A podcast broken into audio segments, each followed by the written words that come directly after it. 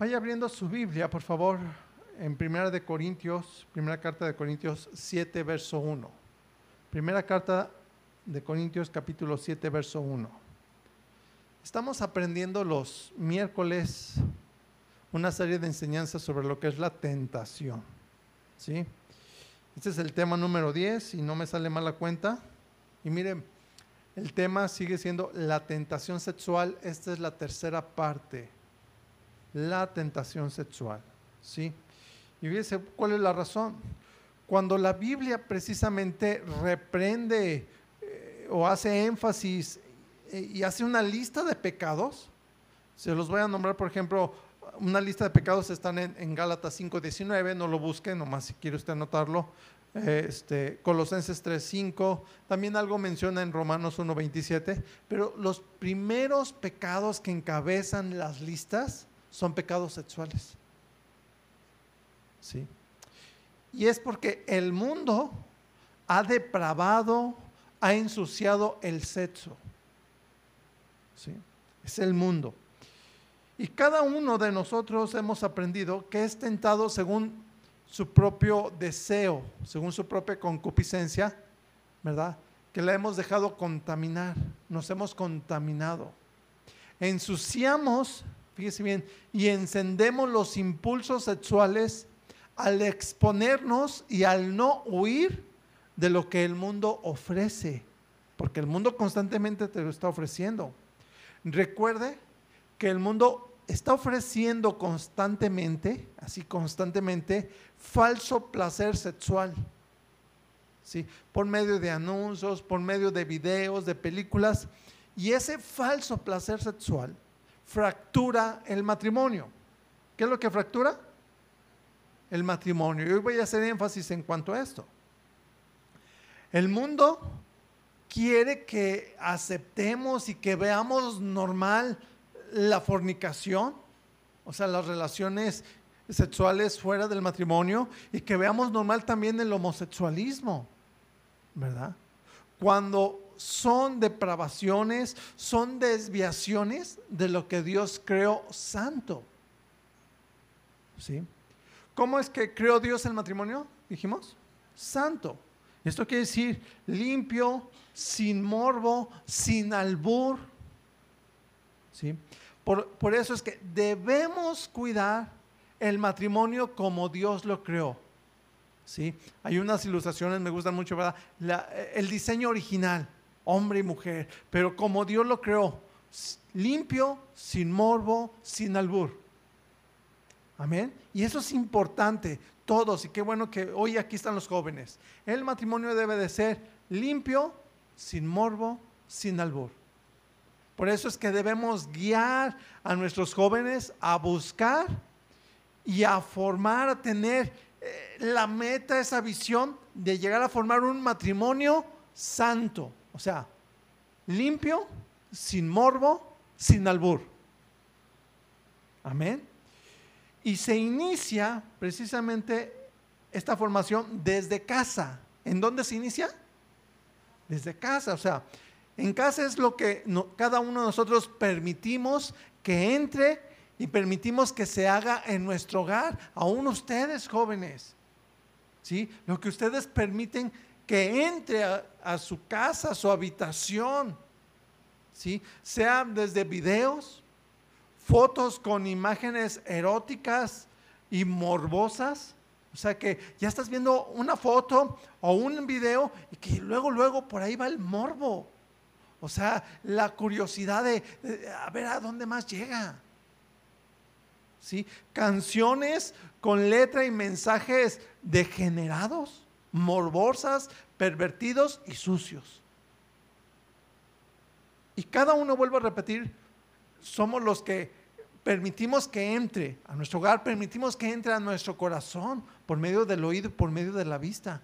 Por eso, cuidemos nuestro hogar, cuidemos nuestro corazón y cuidemos los que estamos casados, nuestros matrimonios y jóvenes solteros, cuiden sus futuros matrimonios y papás, Cuidemos los futuros matrimonios de nuestros hijos. Y estoy diciendo, cuidemos, Y esto para cuidar es formemos y enseñemos con los principios de la palabra. Amén. Porque luego ya al final, ¿y por qué está así? ¿Y por qué se porta así en el matrimonio? Porque no estamos poniendo e insistiendo con estos principios. Por eso digo, cuidemos, formemos. ¿Sí? Porque todo lo sucio, todo lo morboso, daña los futuros matrimonios y los actuales también. Pero estoy hablando también en los jóvenes, los futuros. ¿Sí? porque se les da en ese morbo, eh, se les da ideas equivocadas desde el noviazgo, ¿sí? Con deseos equivocados, simplemente para buscar y tener novios, tener novia, porque ya tu compañero, tu amiga, tu vecina, tu amigo, ya lo tiene. Y es una idea equivocada. ¿Van captando? Por eso, hermanos jóvenes, vamos a analizar el día de hoy la iglesia de Corintio. Fíjense bien, la iglesia de Corintio eh, eh, tenía la cultura y, era, ahora sí, una, pues un pueblo, una ciudad griega. Eran griegos, ¿sí? Y, este, y de ahí viene todo. Miren, los griegos ya tenían estas ideas pervertidas de fornicar antes de casarse. Ya, fíjese desde entonces, ¿sí? Y luego se casaban solamente para tener hijos, pero aparte de su esposa, tenían amantes para tener sexo. Y por si fuera poco, era tanta la perversión que hasta tenían diamante un homosexual. Ustedes pueden, no, ni las busquen, pero hay pinturas así de, griegos, ¿verdad? Y está un hombre acá, este, así musculoso, ¿verdad? Barbón ahí. Y, luego está uno muy finito, así. ¿Por qué? Porque ese, era el homosexualismo. Y esa misma influencia le dejaron a los romanos, que conquistaron precisamente el imperio griego. Después continuó el imperio romano. Y luego los romanos ¿verdad? Dejaron esa misma influencia y no la quitaron a la iglesia tradicional, que se llama también romana. Va captando. Entonces esto viene desde los griegos. ¿Desde dónde viene? Y aún antes, pero más fuerte ahí los griegos, ¿sí? Que estaban mal acostumbrados a la fornicación y a caer en la homosexualidad y a no cuidarse de las tentaciones sexuales, que es el tema. ¿Sí? Y luego llega el Evangelio de Cristo a Corintio, pero los hermanos pues seguían con las, con las malas costumbres pervertidas, y lo pongo así entre comillas, de su cultura. Y es algo que cada nación, cada pueblo debemos cuidar de no tomar las tradiciones o la cultura que van en contra de la palabra. ¿Va captando? ¿Sí? Y luego le es precisamente informado a Pablo, al apóstol Pablo, que los hermanos en Corintio estaban siguiendo con sus malas costumbres, y vuelvo a repetir así entre comillas, culturales. Tanto, dice el capítulo 5 de, de 1 Corintios, que un varón se acostaba con su madrastra. Fíjese bien, y eso es perversión. El apóstol Pablo entonces, este, ahora sí toma carta sobre el asunto, escribe esta carta y enseña. Y lo primero que dice ahí en el capítulo 5 es, quiten a ese pervertido, ¿verdad? De ir a la congregación porque es, no se quiere arrepentir. ¿Sí? Y enseña cómo llevar el matrimonio, cómo llevar el noviazgo en el capítulo 7, que es lo que vamos a estudiar. ¿Sí? Entonces, vamos a aprender lo que dice la Biblia respecto al matrimonio y cómo debemos protegernos de las tentaciones sexuales. ¿Sí? ¿Cuántos quieren aprender el consejo de Dios sobre el sexo? ¿Cuántos? ¿Sí? Bueno, recuerden, Dios lo hizo limpio y bueno, sin morbo y sin albur. Amén. Entonces vamos a empezar a leer ahí, Primera de Corintios, capítulo 7, verso 1. ¿Ya lo tiene?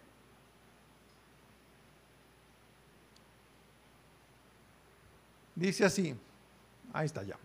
Dice, en cuanto a las cosas de que me escribiste, fíjese cómo le habían escrito, ahí está el contexto. Dice, y viene el, consejo, dice, bueno le sería al hombre, ¿qué dice? No tocar mujer, ¿sí?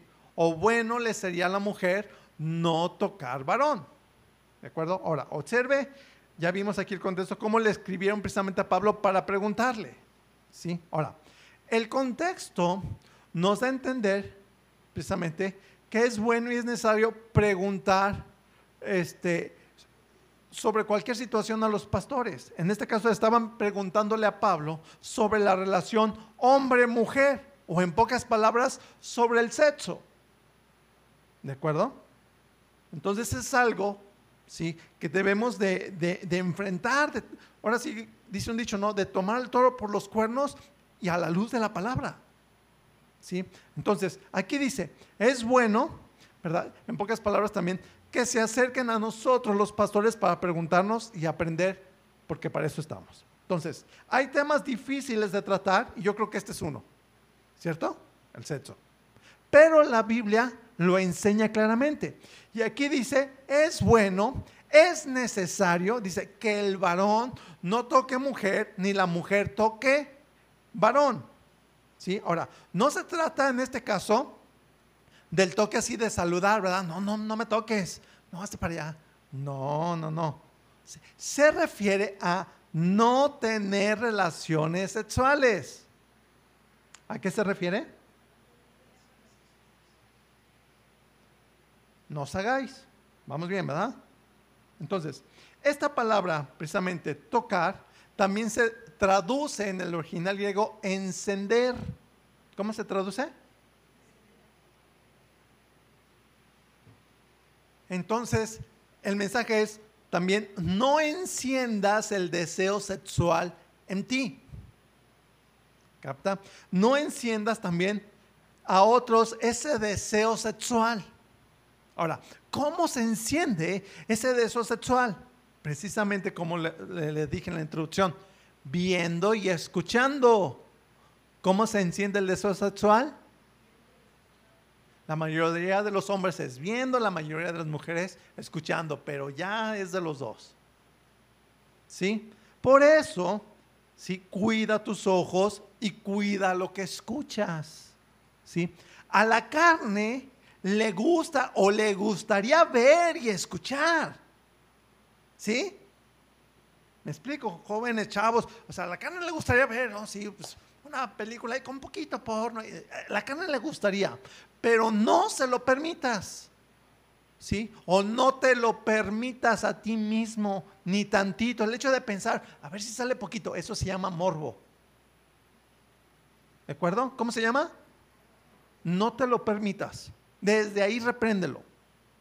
¿Sí? Aunque ya seas mayor de edad, ¿verdad? Varones mayores, adultos, no te lo permitas. No te permitas ver o escuchar nada que hable de sexo. Ni escuchar pláticas con albures. ¿Sí? Por eso dice aquí, bueno le es al hombre, bueno es a la mujer, o sea, tanto al adulto como al adolescente, cuidar sus ojos y sus oídos del sexo. Y ojo, mire con esto, el sexo no es satánico, ni estamos satanizando al sexo. ¿Está de acuerdo? Ojo con esto. En cambio, fíjese bien, el morbo sí es satánico. Y sí satanizamos lo morboso y lo sucio que hacen con el sexo. ¿Notó la diferencia? ¿Sí? Entonces, esas ideas morbosas, ¿verdad? De que ya un chiste rojo, colorado, de relaciones sexuales, eso es morboso, eso es sucio, ¿sí? Vienen, de, como le dije, desde los griegos, de ahí los romanos, y no lo han detenido la iglesia tradicional, pero la Biblia sí habla claramente de esto. ¿sí? Que nos enseñan aún, ¿sí? Eh, eh, los griegos así lo enseñan, mire, los griegos y, y, así está en el mundo, ¿verdad? Que te enseñan aún como cultural, así dicen, es que es cultural exhibir en pinturas, en esculturas, en estatuas, en fotos, los cuerpos desnudos en orgías. Y se lo mencioné la vez pasada, aún hasta en la Biblia de la iglesia tradicional. Yo me espanté, dije, ¿cómo es posible? Y según ellos le dicen, es que es cultura. Cultura, nada, eso es morbo. Eso no es cultura. Sino porque Dios vistió a Adán y a Eva. ¿Me explico? Eso no es cultura.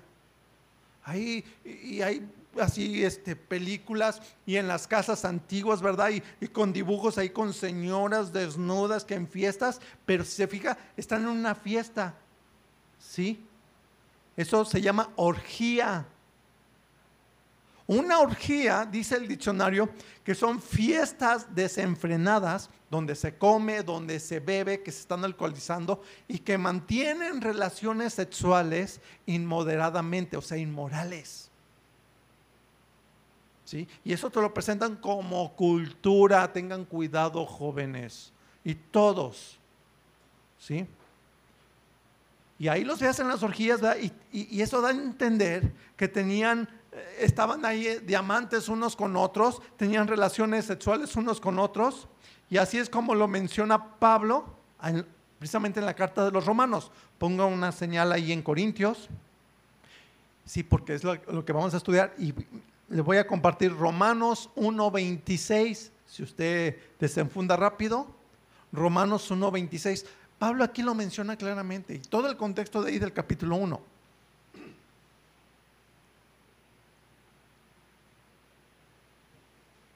Y dice así, por esto Dios los entregó a pasiones vergonzosas, pues aún sus mujeres cambiaron el uso natural por el que es contra naturaleza. Entiéndase, nomás así se lo voy a resumir con lesbianismo y otras cosas que no son dignas de mencionar. Verso 27.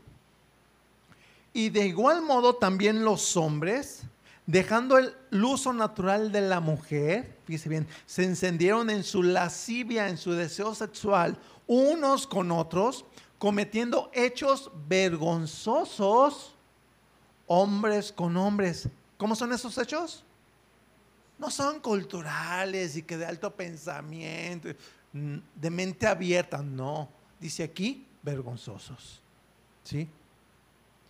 Y eso es homosexualidad. Así es como caen precisamente muchos en la homosexualidad. En las fiestas terminan borrachos. ¿Sí? Y caen en esa vergüenza. Todo por las orgías. Todo por no guardar sus ojos del morbo. Todo por no guardar sus oídos de la tentación sexual. Y luego, si por algo, esperemos. Si no caen en, en la homosexualidad, pues caen en la concupiscencia de buscar, ok, este, un novio, una novia, ¿verdad? Y, hasta que busquen por lo menos quien, te, quien les proponga sexo. Y eso es morbo. ¿sí? Si queremos evitar esta basura, porque así es basura, que el mundo está produciendo, es lo que Pablo dice que vimos ahí en 1 Corintios 7.1, ¿sí? Bueno es no tocar mujer, ¿verdad? Y a las mujeres bueno es no, no tocar varón, ¿sí? O sea, trata de mantenerte sin deseo de tener o de estar con una mujer, sin deseo de estar con un varón, según sea el caso. Regrese ahí a Corintios, vamos, 1 Corintios 7, verso 2.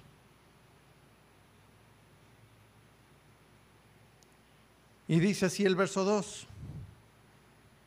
Pero a causa de las fornicaciones, ¿sí? de, las relaciones sexuales fuera del matrimonio, dice, cada uno tenga su propia mujer, o sea, su propia esposa, y cada uno tenga qué? Su propio qué? Marido. ¿sí? por causa de todo el desenfreno que hay en el mundo, o sea, dice, cada una, cada uno tenga una mujer para toda la vida. ¿Para cuánto tiempo? Toda la vida. Y cada mujer tenga un solo marido, ¿para cuánto tiempo? Toda la vida.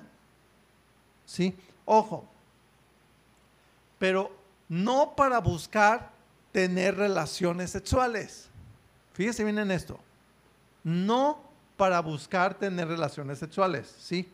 Porque esas personas, fíjese bien, hay personas, hay chavos, ¿verdad? Que, que piensan así, o que se llegan a casar, o que se quieren casar para tener relaciones sexuales. Las que se llegan a casar así, es, ese, ese matrimonio no funciona, no dura, no permanece. Lo enseñé, lo enseñé la vez pasada, porque el sexo no llena. ¿Sí? Un matrimonio no llena el corazón, el sexo tampoco te va a llenar. El que nos llena, ¿quién es? Dios. El que nos da su paz y su gozo, ¿quién, ¿quién es? Dios. Y Dios nos da su paz, su gozo, esa alegría, porque hacemos las cosas para honrarle a Él. Amén. Nos llena la satisfacción de que hacemos las cosas para honrarle a Él. Y eso nos llena. ¿Sí?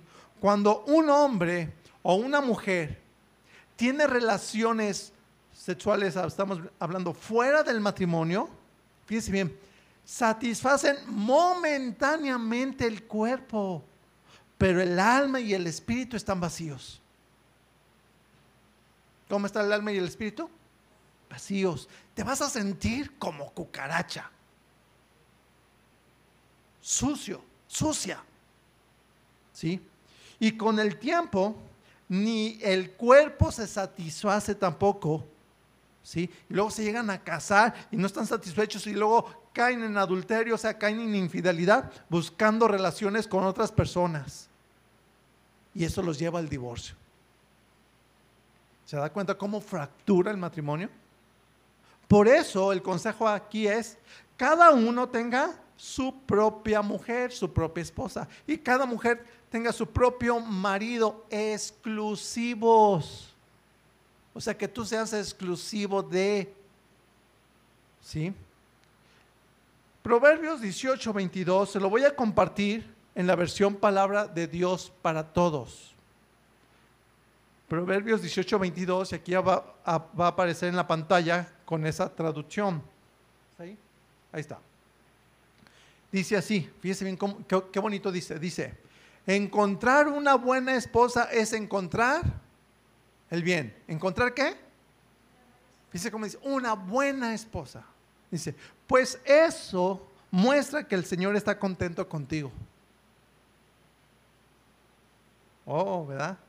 En la versión eh, Dios habla hoy no lo puse, pero dice, la buena esposa viene de Dios. O sea, Mediten esto, ¿verdad? La buena esposa viene de Dios y cuando Dios trae una buena esposa, el buen esposo viene de Dios.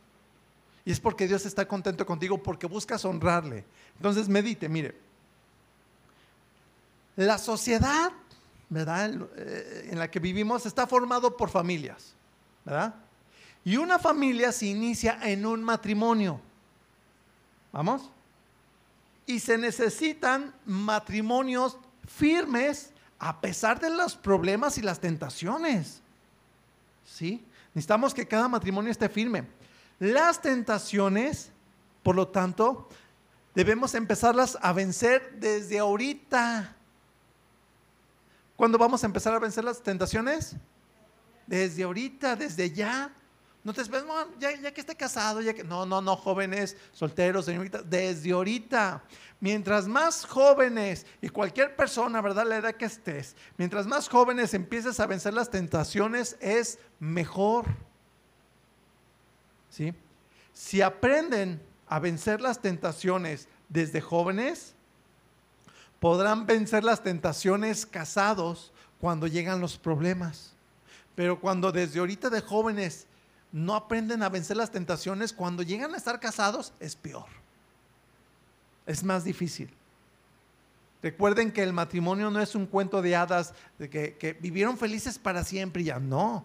En el matrimonio, en todos los matrimonios hay problemas, hay diferencias, hay adaptación de temperamentos. ¿sí? Y se tiene que orar y tenemos que aprender a ser humildes para adaptarnos ¿sí? con la otra persona y decidir amar a la esposa, decidir amar al esposo con todos sus errores. Eso es un matrimonio. El matrimonio, escuchen bien eso jóvenes, el matrimonio no es relaciones sexuales, ¿sí? Las relaciones sexuales vienen como añadidura y es un premio. Apréndanlo, ¿sí? ¿Qué son las relaciones sexuales en el matrimonio? ¿Capta? ¿Sí? El matrimonio se trata de ayudar a superar a tu pareja aunque ella no te ayude, aunque tu pareja digas, no me está ayudando, no le hace, yo le voy a ayudar porque la amo. O sea, no te fijas si, da lo mismo. El matrimonio es orar y bendecir a tu pareja. Eso es un matrimonio, apréndanlo todos. ¿Sí? Y eso se hace, se aprende desde solteros, no cuando ya tienes ahí todas las broncas, no, desde ahorita. ¿Sí? ¿Cuándo se empieza a formar un matrimonio? desde solteros. Otra vez, ¿cuándo se empieza a formar un matrimonio? Vamos, así estés sola, solo, desde ahorita. ¿Sí? Así que antes de tener un novio, antes de tener una novia, ora por el que va a ser tu esposo, por la que va a ser tu esposa. Sí, no ores, Señor, un novio. No, no, no, ora, Señor, una esposa. Señor, un esposo. Amén. Papás, se los vuelvo a repetir una vez más si alguien no lo había escuchado. Deben de estar orando por los que van a ser sus yernos y por las que van a ser sus nueras desde ya. Amén. Aunque tu hijo digas, es que está chiquito. No, no, no, no, un día va a crecer y va a empezar a poner sus ojos en alguien, empiezan a instruir y decir, vamos a orar por la que va a ser tu esposa, vamos a orar. Ah, y luego los chavos, ay mamá, ni que me estuviera casando. No, por eso, antes de que sea cristiano, que sea cristiano un verdadero hijo, una verdadera hija y prepárate desde ya. Amén. Eso se llama poner buenos cimientos para construir un buen matrimonio en el futuro en tus hijos. ¿Cuántos quieren ver a sus hijos fracasar en su futuro matrimonio y que terminen? ¿Verdad que no? Desde ahorita empiecen a orar y desde ahorita empiezan a poner esos cimientos. Van captando. Aunque se chiven, ay, es que no, no, no, ándale. Y acuérdate, y pongan atención. Amén. Así que no te esperes, vuelvo a repetir, a que ya estén casados. No, ya que esté casado, no, ya que estén casados. Si no, si no pusiste en buenos cimientos, vas a llorar. Empieza de ya a poner esos cimientos en tus hijos y ponlos en, tu vida. Porque miren, papás, de nada sirve que alguien pueda decir, pues les, no, yo les voy a dejar este, pues tengo ahí un terrenito, tengo una casita, aunque sea un carro ahí, una carcanchita, pero se los voy a dejar un negocio ahí, o, tengo poquito, poquitos centavitos, así decían los abuelitos, ahí, ¿De qué sirve que les dejes eso si no les dejas los principios de un buen matrimonio? O sea, eso se va a acabar. ¿Para qué quieres ahí al rato ahí? Eh, sí, tiene su carrito, pero ahí todo divorciado, madre soltera, no sé qué, con hijos regados aquí, allá y acullá, ¿verdad? No. ¿Sí?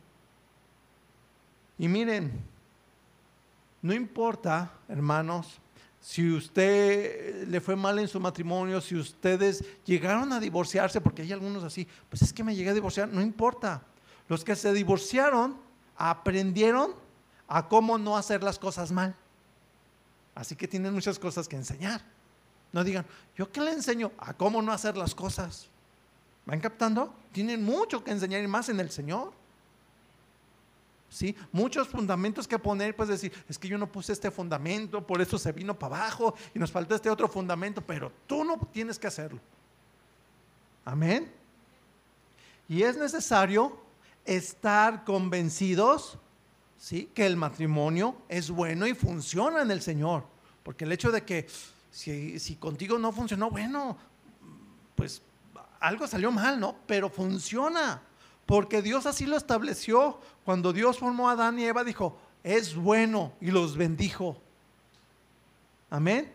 Entonces, el matrimonio es un pacto entre un hombre y una mujer de amarse y respetarse en las buenas, en las malas, en salud y en enfermedad. Fíjese bien, y quiero hacer énfasis en salud y en enfermedad. Amén.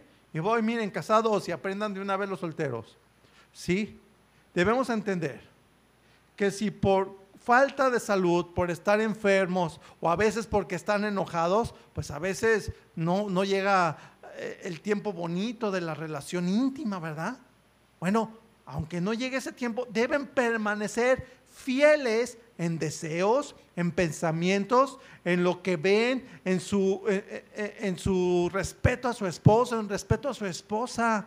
Fieles a pesar de los problemas, fieles a pesar de enfermedades. Amén. Eso es el pacto matrimonial.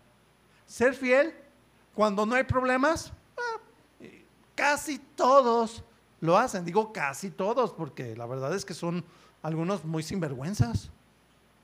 ¿Sí? Pero se trata de ser fiel aún en los problemas y aún en la enfermedad. Amén. Yo he visto así, mire, hay unas películas cristianas muy padres. Me acuerdo una, ¿no te acuerdas de, ese chavo que le dio cáncer? quedó todo peloncito, tenía una novia. Y este, no, y ahí la novia, a pesar de que el chavo estaba con cáncer, y ahí permaneció ella fiel, y ahí firme, y este, animándolo y todo, hasta se casó con él. ¿Sí? A sabiendas de que el muchacho pues, se iba a morir. Pero fue fiel. Hizo un pacto con, con el chavo que era su novio y después fue su esposo va captando y, es, y, son historias reales, o sea, es una película de, hechos reales y es un buen testimonio. Y así hay varias. ¿Va captando? Entonces, todos con este pensamiento, ¿sí? Un solo esposo, una sola esposa. Amén. ¿Sí? Por eso deben orar y escoger bien. Amén. Por eso deben si van a escoger, deben de observar antes de ser novios. ¿Antes de qué? A ver, jóvenes, sale así. ¿Antes de qué? Ser novios. Y claro, antes de casarse, observa, ve cómo es el muchacho, cómo es la muchacha, cómo trata a sus papás, cómo trata a sus hermanos, cómo trata a sus sobrinos, es más, cómo trata al chucho. Porque Así como trata a su familia y hasta el chucho, así te va a tratar a ti. No, ni le da de comer. Imagínate. ¿Eh? ¿Quieren eso? ¿Verdad que no? Observa cuando se enoja, cuando el chucho le hace una. Ah, si le da de patadas, a ti te va a dar de patadas también.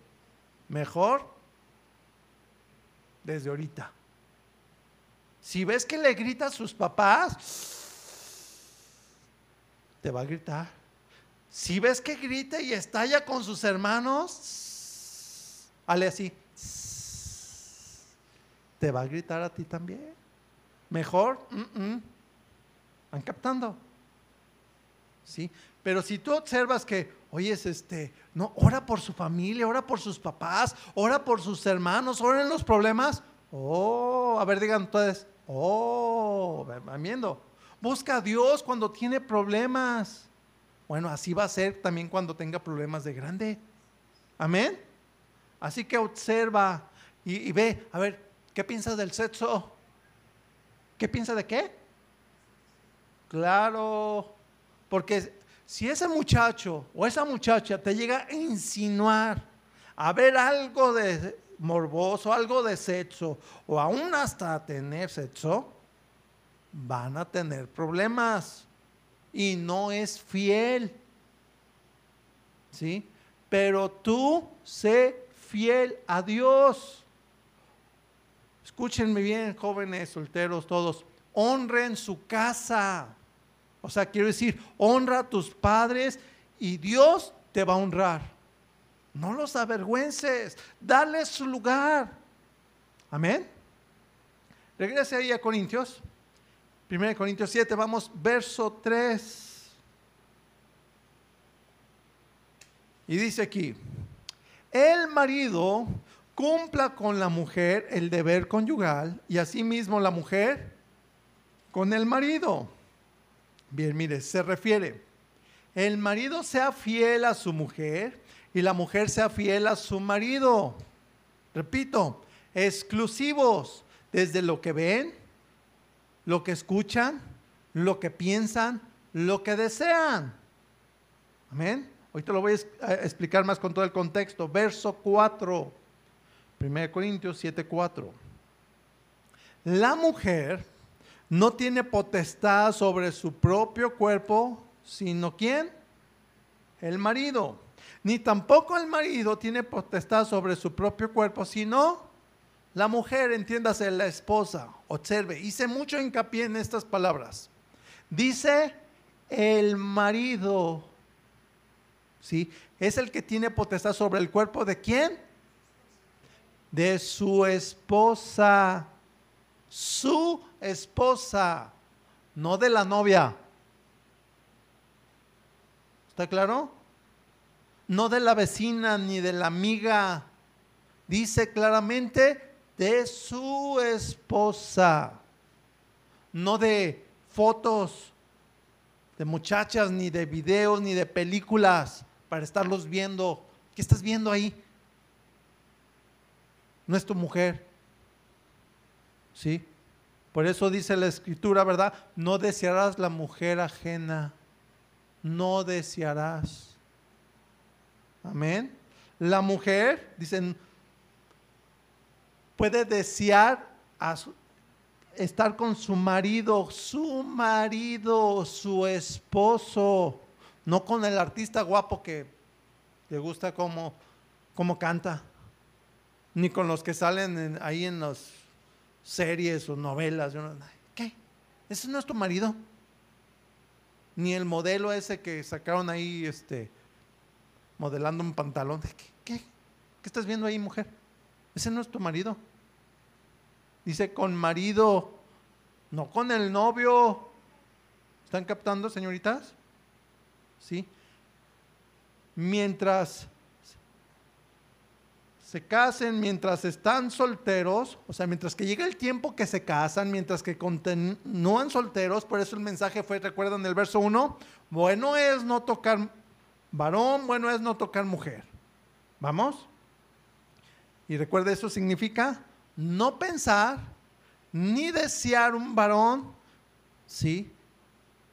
Ni el varón desear una mujer. ¿De acuerdo? Tranquilos. Oren por un buen esposo, ¿sí? Y los varones oren por una buena esposa. ¿De quién viene la buena esposa? De Dios. O sea, prepárense también ustedes para ser ese buen esposo y mujeres prepárense para ser esa buena esposa. Amén. Y casados, esto significa que son exclusivos para tu esposo, para tu esposa. Amén. Verso 5. Y dice así.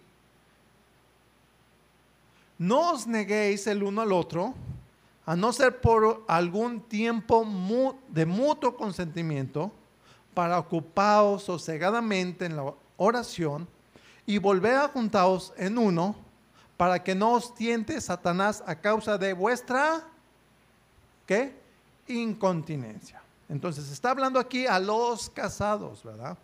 Y a los solteros, mujeres solas o varones solos, repito, el mensaje fue en el verso 1, no, bueno es mejor no tocar mujer o no tocar varón, ¿sí? O sea, Nada de, quiero aclarar algo más, ¿verdad? Nada, señoritas, ¿verdad? Ni, jóvenes, de la prueba del amor. Dame la prueba de amor. No, esa prueba de amor es pecado, porque es fuera de matrimonio. ¿Qué es? ¿Por qué? Está fuera de matrimonio, ¿sí? Y es encender el hecho de pensar, de desear solamente eso, es encender la lascivia, es encender el deseo sexual, la concupiscencia del pecado sexual. Van captando así que en cuanto llegue ese pensamiento, repréndelo, fuera. ¿Sí? Los casados, ¿sí? Dice, para no caer en la tentación sexual, piensa solo en tu esposa. ¿Sí? Y mujer, pensar solamente en tu esposo. Y ojo, a lo que dice aquí, la relación matrimonial no es una obligación, es algo que se da, ¿sí? Desde el tratarse con respeto, el ayudarse uno al otro, el orar juntos y se va dando. Como les dije, es un premio, es algo bonito. Y vuelvo a repetir, casados, es un error pensar que la intimidad es una obligación en el matrimonio. Es un error. Repito, la intimidad es una añadidura, es un premio en el matrimonio por ser fieles, por apoyarse, por ayudarse, etc. Y vuelvo a repetir, y es un error y es una causa de divorcio exigir tener intimidad en el matrimonio. ¿Sí?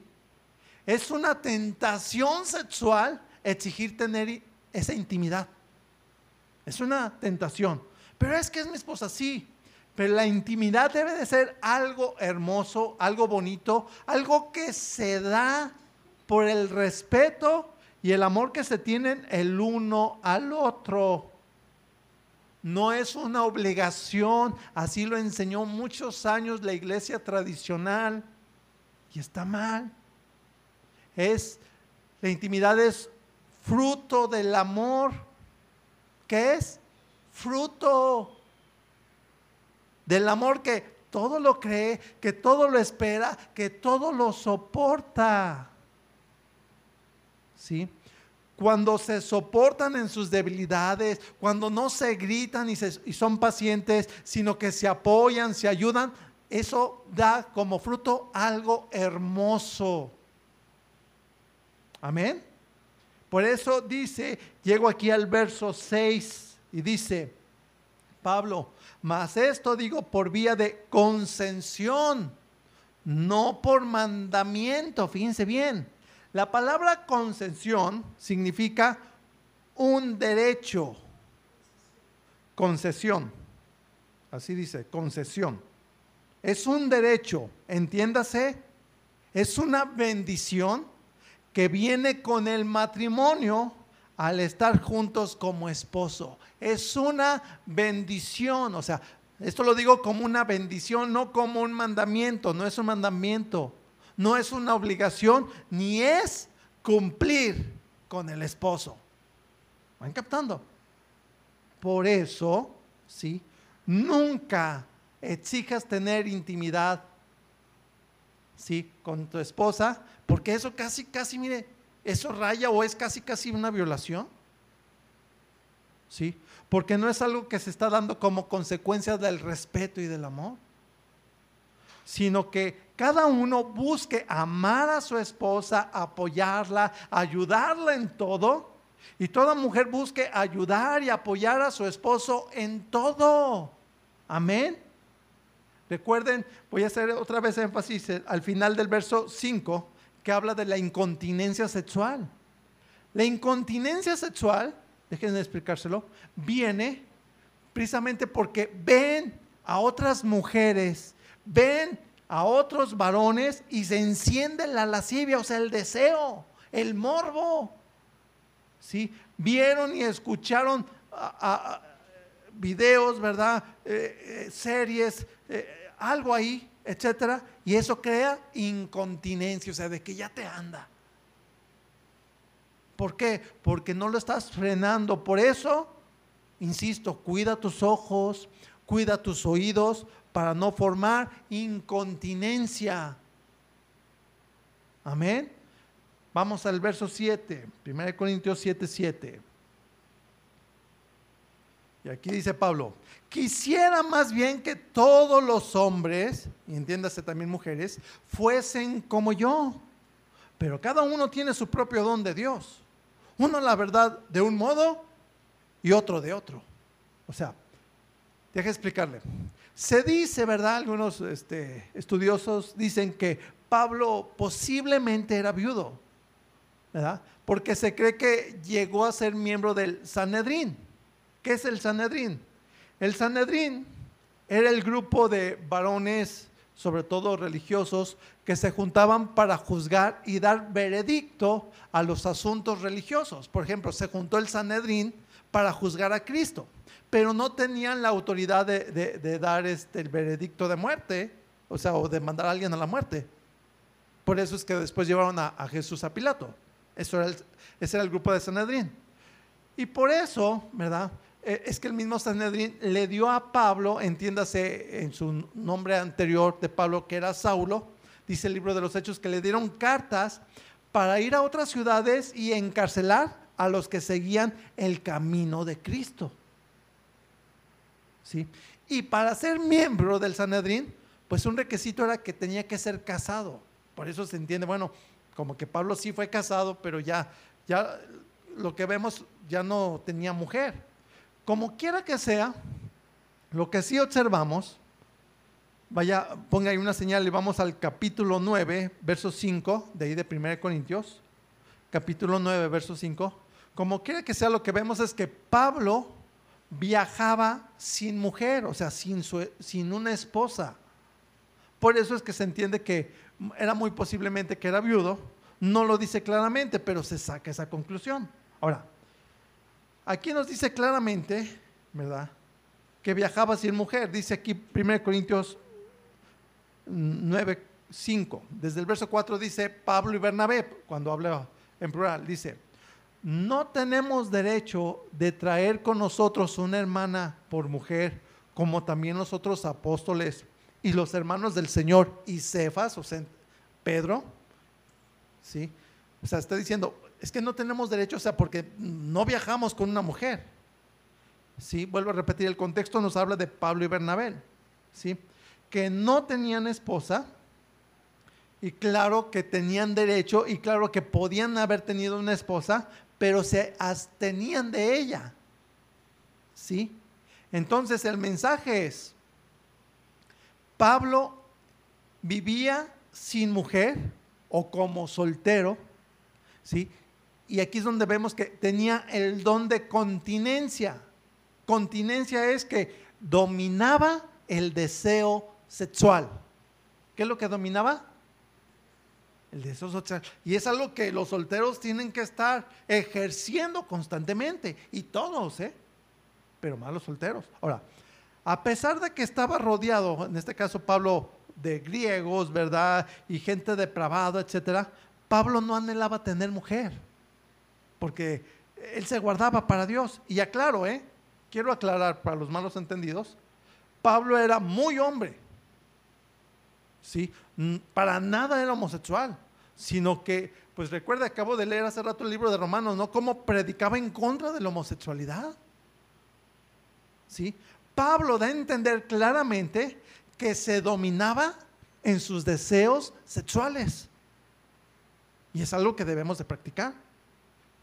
¿Sí? Y es lo que está diciendo, que todos se dominen en sus deseos sexuales. ¿Qué debemos hacer? ¿Dominar qué? Dominar el deseo sexual también significa para los solteros dominar el deseo de tener novio, de tener novia.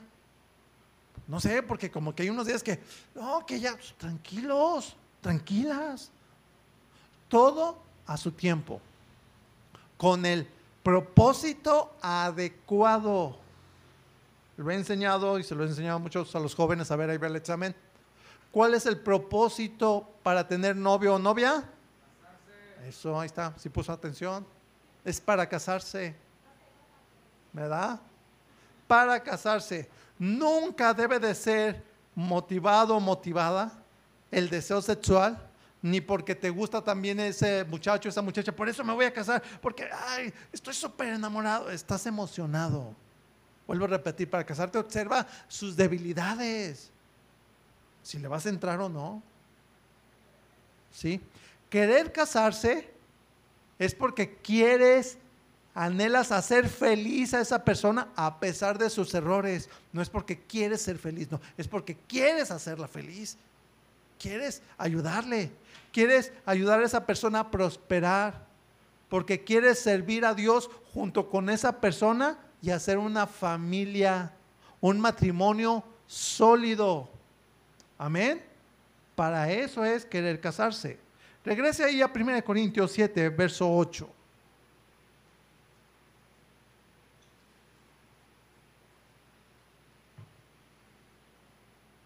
Dice así, digo pues a los solteros y a las viudas, entiéndanse mujeres solas, que bueno les fuera quedarse como yo. ¿Cómo estaba Pablo? Mejor solo que mal acompañado. Buen punto, ¿ah? Entonces, solo con continencia sexual. Nada de que pues, es que, no, no, no. Cuidado con el morbo. Cuidado con esos deseos, ¿de acuerdo? Tienes que pescártelos de ahí y hacerlos a un lado. Verso 9 dice, pero si no tienen don de continencia, cásense pues mejor es casarse que estarse quemando. Mucho ojo con esto. Dice, pero si tienen deseo de hacer una familia, cásense. Ojo, se lo voy a explicar. Este estarse quemando no quiere decir, pongan atención, ¿eh? No quiere decir que si ya te anda de tener relaciones sexuales, cásate. No malinterpreten ni quiere decir cásate para tener relaciones sexuales. No. Quiere decir, en vez de andar fornicando y ensuciándote con relaciones sexuales fuera del matrimonio, mejor busca casarte para tener una familia y un hogar y honrar a Dios y honrar tu familia. Quiere decir, no busques el sexo, Busca a quien respetar, a quien cuidar, a quien amar. Busca formar un matrimonio firme en Cristo. Amén. Si ya quieres casarte, bueno, cásate, dijimos, para hacer feliz a esa persona, para ayudarle a prosperar, para compartir tu vida con esa persona, tu tiempo, tu esfuerzo y para serle fiel y exclusivo, exclusiva para toda la vida. Si estás dispuesto o dispuesta a eso, bueno, pues ora para casarte. Amén. Con sus respectivos eh, responsabilidades, claro está. De mantenerse, este, de no vivir con papá, mamá, no, etcétera. Amén. ¿De acuerdo? Hasta aquí lo voy a dejar hoy. Voy a terminar con Romanos capítulo 8, verso 13. Romanos capítulo 8, versículo 13 dice así.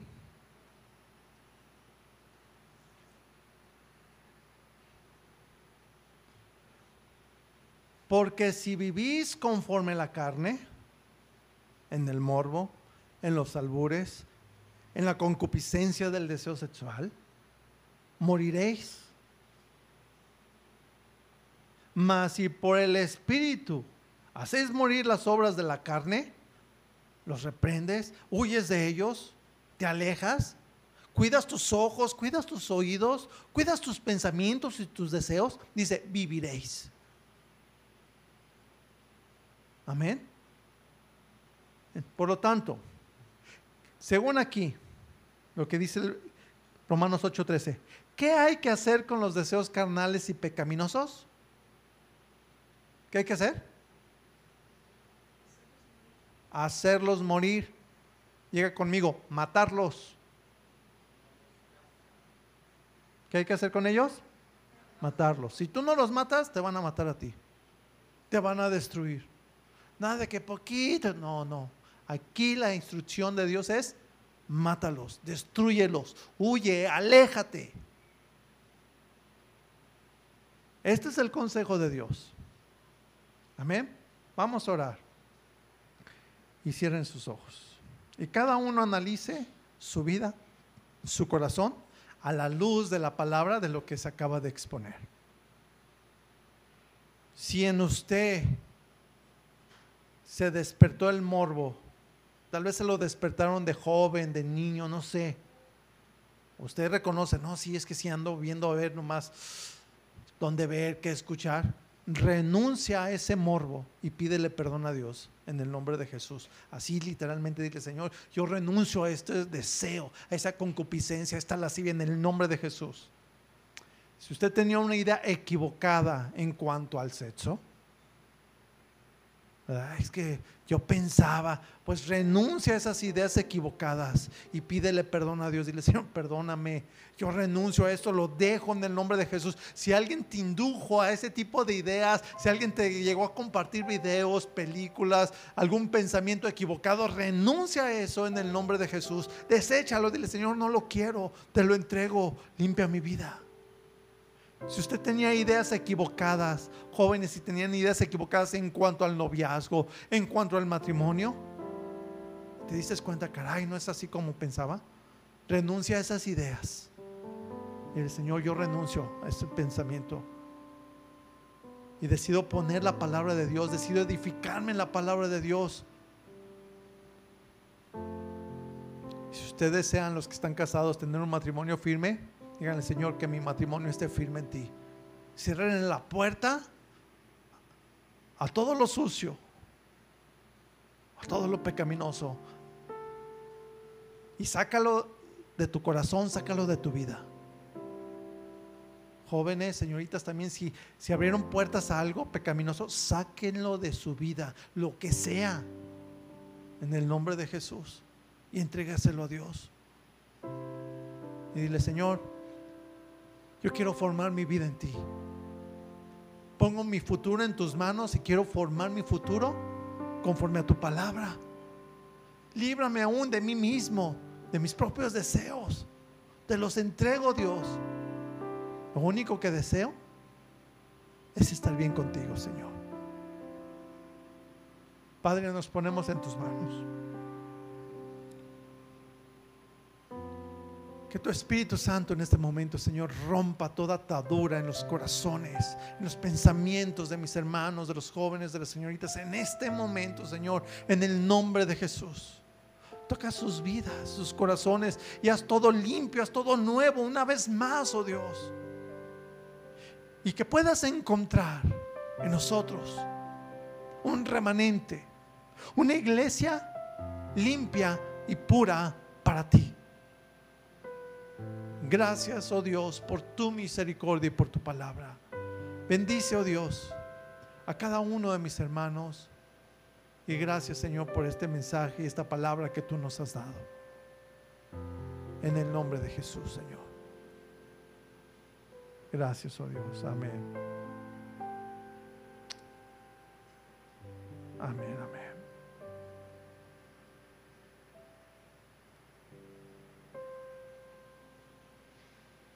Gracias a Dios, amén.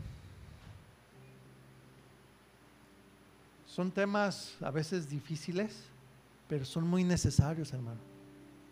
Son indispensables. Y la Biblia, véalo. Imagínense esa carta de Corintios, ¿no? Pablo la mandó a la iglesia y se leyó así delante de todos. Y... Imagínense, ¿no? O sea, pero era necesario. Y la palabra confrontando los corazones y con el propósito de quitar esas tradiciones culturales que traían, pero sucias. Y eso es importante.